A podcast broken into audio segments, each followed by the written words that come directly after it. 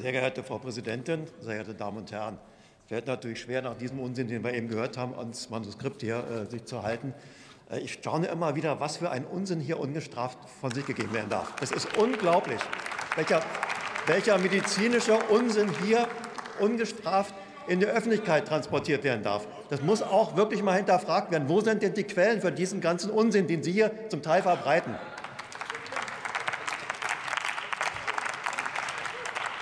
Da bringen Sie was von Sport und Toten und was nicht allen. Da hätten Sie doch mal zum gemeinsamen Ausschuss kommen können, Gesundheit und Sport, wo Professor Wohlfahrt von der Charité ganz klar dargelegt hat, wie die Situation Covid und Sport sich verhält und Leistungssport. Aber das wollen Sie ja nicht hören. So, meine lieben Damen und Herren, komme ich mal zurück auf das, was wir heute zu besprechen haben. Äh, dieser Ausschuss, da, der da jetzt hier irgendwie beantragt werden soll oder beantragt wird, der enthält 75 verschiedene Punkte. Vergleichen Sie das mal mit dem Ausschussantrag äh, Afghanistan oder dem Ausschuss. Das ist genau die Hälfte davon. Daran sieht man, das ist eine Aufzählung von nichts anderes als pandemisch querdenkenden Verschwörungstheorien.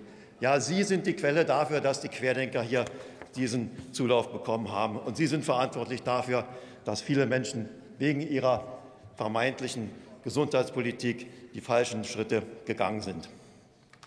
Ich möchte mal Folgendes sagen, wenn man Ihren Antrag mal genauer sich ansieht. Punkt 10. Geklärt werden soll, ob die Bundesregierung vor dem Ausrufen des Lockdowns im März 2020 eine Folgeabschätzung in Hinsicht auf die sozialen, gesundheitlichen und wirtschaftlichen Auswirkungen vorgenommen haben. Dann machen Sie das in Punkt 20 gleich normal. Das ist auch handwerklich miserabel. Entschuldigen Sie, wie kann man denn am Anfang einer Pandemie, und ich muss Ihnen mal Folgendes sagen, Deutschland und Mitteleuropa kennt sowas ja gar nicht mehr. Wir haben 60, 70 Jahre ja gar nicht mit Infektionskrankheiten zu tun gehabt.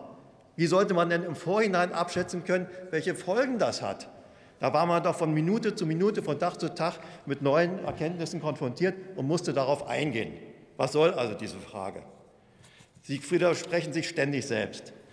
Sie wollen oder bemängeln, dass äh, anfangs angeblich nicht genug für Schutzmasken äh, bereitgestellt wurden und andere Materialien in Arztpraxen. Ich kenne das Problem selber, brauchen Sie mir nicht vorzumachen. Aber gerade Sie, ja, Teile Ihrer Partei, haben anfangs Maskenpflicht gefordert. Und Wochen oder Monate später fordern Sie genau das Gegenteil. Das ist das Hin und Her Ihrer Politik. Sie stellen das Fähnchen ins, ins Wind. Ja, das ist, das, das ist doch das, was typisch für Sie ist. Sie interessiert doch Gesundheitspolitik nur, wenn es wirklich in Ihren Kram passt. Ja, Sie wollen Desinformationen streuen, und das tun Sie.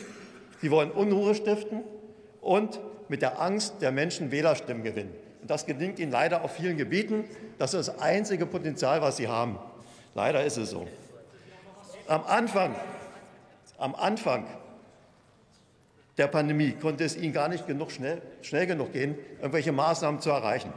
Am 4. März 2020 stand Frau Alice Weigel hier wohl an dem Pult und forderte von der Bundesregierung schärfere Maßnahmen zu ergreifen und zitierte dann, zitierte dann Professor Drosten.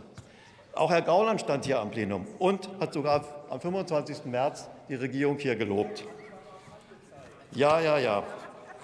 Wenige Monate später wollen Sie von all dem nichts mehr wissen.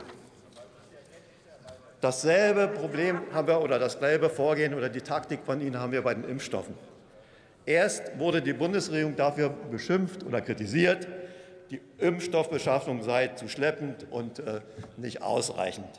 Dann zetteln Sie bald danach eine Kampagne an, wo die Impfstoffe verteufelt werden. Das ist doch ein Widerspruch nach dem anderen. Niemand wird abstreiten, dass man rückblickend manches hätte anders machen können. Aber wie sagen wir als Mediziner zu den Pathologen, das sind die postmortalen Klugscheißer. Also auf Deutsch gesagt, auf Deutsch gesagt, hinterher bin ich immer schlauer.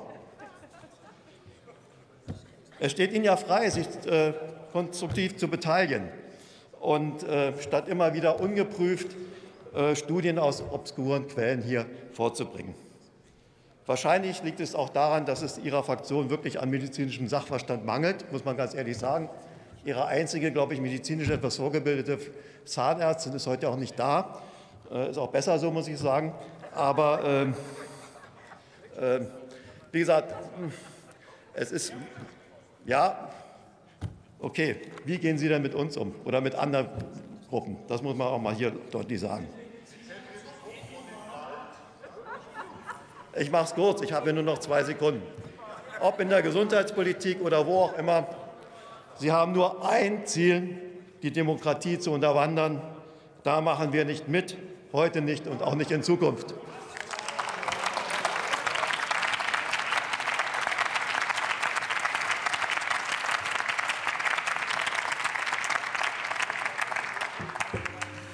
Voraussichtlich letzter Redner in dieser Debatte ist der Kollege Patrick Schnieder für die CDU-CSU.